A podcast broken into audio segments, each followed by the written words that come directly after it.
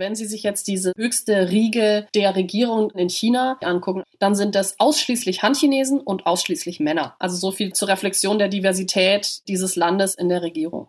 92 Prozent der Bevölkerung der Volksrepublik China sind Han-Chinesen. Der Rest teilt sich auf 55 anerkannte ethnische Minderheiten auf. Ein Großteil davon lebt in den fünf autonomen Regionen des 1,4 Milliarden Einwohner zählenden Landes. Die autonomen Regionen sind Xinjiang, Guangxi, Ninja, die innere Mongolei und Tibet. Insgesamt leben in diesen Gebieten knapp mehr als 100 Millionen Menschen, wobei der Anteil der Han-Chinesen zwischen 6 Prozent in Tibet und 79 Prozent in der inneren Mongolei beträgt. Das erklärt die Sinologin Julia Schneider vom Institute Chinese Studies des University College Cork in Irland. In den autonomen Regionen, da sind die Provinzgouverneure üblicherweise aus diesen Ethnien. Das heißt, der Provinzgouverneur Xinjiangs ist ein Uigure und der Tibets ist ein Tibeter. Aber in China gibt es ja dieses Parallelsystem von Regierungsämtern und Parteiämtern. Und Parteiämter stechen sozusagen Regierungsämter. Das heißt, diesen Provinzgouverneuren ist immer ein Parteisekretär zur Seite gestellt. Und der hat die letztendliche Entscheidungsbefugnis und das ist immer ein Han-Chinese. Dass Han-Chinesen die chinesische Kultur immer schon dominiert haben, wird in der chinesischen Geschichtsschreibung gerne angenommen, doch das entspricht nicht den historischen Tatsachen. Denn gleich zweimal wurde das Reich von Dynastien regiert, die den heutigen ethnischen Minderheiten zuzuordnen sind. Von 1279 bis 1368 war das die mongolische Yuan-Dynastie und von 1644 bis zum Ende der Monarchie 1900 1811 die mandschurische Qing-Dynastie. Bis um 1800 herum war die Sicht der Qing-Kaiser auf ihr Reich auf keinen Fall das, dass das Reich China ist, sondern das war das Qing-Reich. Und das Qing-Reich bestand aus verschiedenen Regionen und Ethnien und China war eine Region davon und die Chinesen waren eine Gruppe davon und die anderen waren genauso wichtig. Vor jeder ihrer Volksgruppen traten die manchurischen Qing-Kaiser als vorbildliches Mitglied genau dieser Volksgruppe auf gegenüber ihren mongolischen und mandschurischen Untertanen haben sie sich eben als mächtige Kane präsentiert, die militärisch sehr fähig sind, die sehr gut reiten, schießen und jagen können. Gegenüber ihren chinesischen Untertanen haben sie sich als friedfertige konfuzianische Kaiser gezeigt. Gegenüber der tibetischen Bevölkerung haben sie sich zum Beispiel als Reinkarnationen von Buddha darstellen lassen. Und so hat man diese verschiedenen Gruppierungen jeweils einzeln bedient.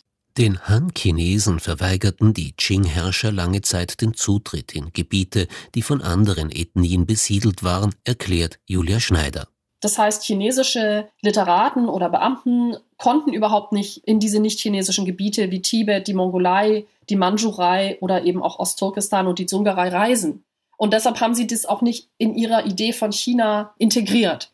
Und erst im Laufe des 19. Jahrhunderts wurden diese Gebiete geöffnet. Chinesen konnten da wieder hinreisen und konnten auch das erste Mal sich das überhaupt so angucken. Nach 300 Jahren der Abgeschlossenheit überhaupt mal schauen, was hat sich denn da getan, wie sieht es da aus. Und dann hat sich eben im Laufe des 19. Jahrhunderts ein Verständnis entwickelt, dass das gesamte Territorium des Qing-Reichs irgendwie China ist. Und auf Chinesisch heißt China natürlich das Reich der Mitte. Das heißt, es hat nicht diese ethnische Etymologie, sondern ist ein bisschen neutraler sozusagen. Die tibetische Minderheit in der Volksrepublik China.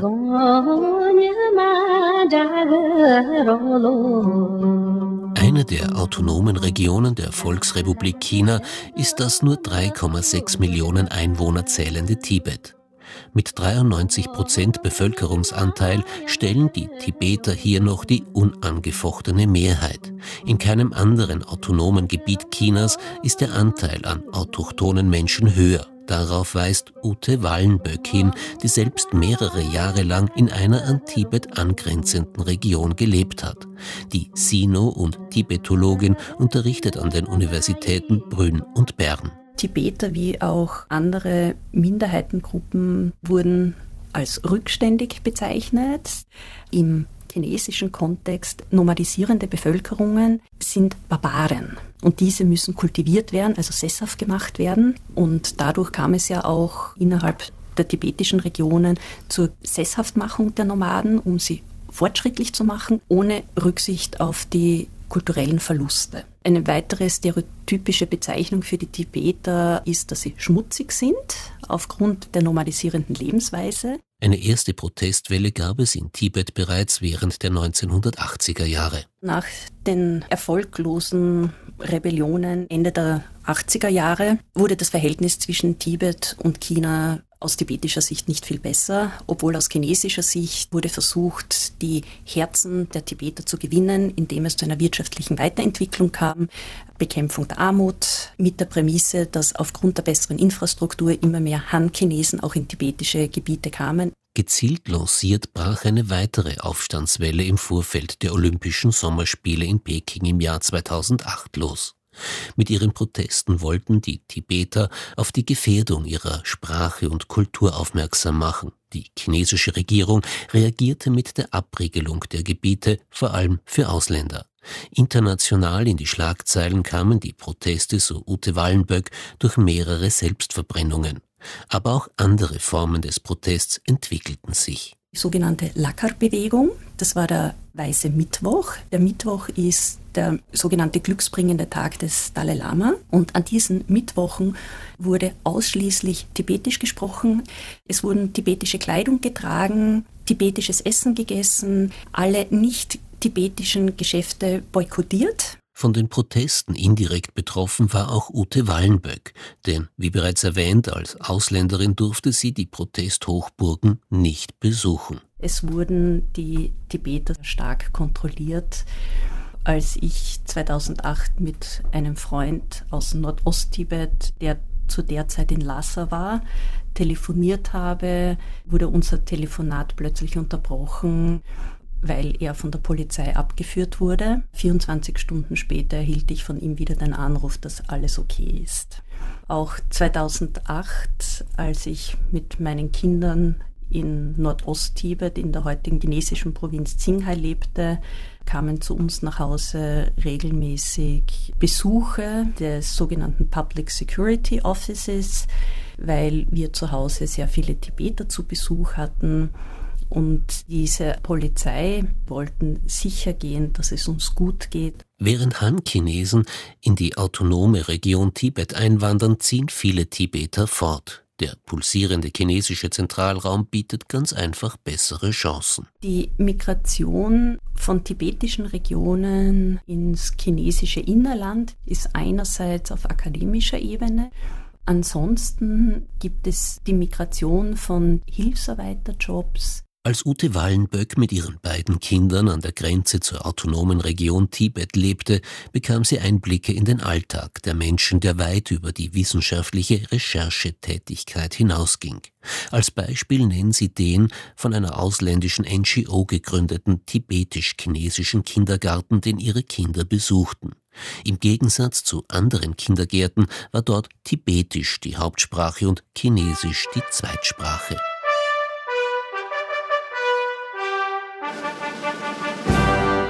Man muss die Kinder bis spätestens 9 Uhr in den Kindergarten bringen. Dann wird das Gebäude abgeschlossen und es kommt zum sogenannten Fahnenappell, wo alle Kinder in Reihe und Glied stehen müssen und entweder die chinesische Hymne singen müssen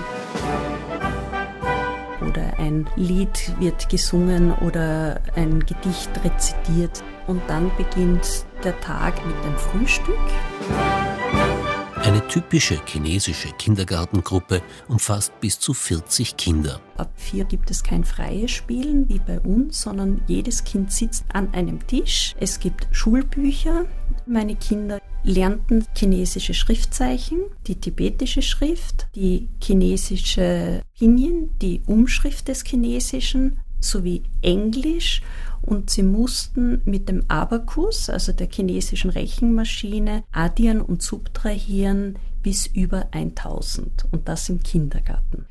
Nach 17 Uhr wurde nach Hause gegangen und dann sehr oft bis 11 Uhr am Abend Hausübungen gemacht. Doch das sei zu wenig, befand die Kindergartenleiterin.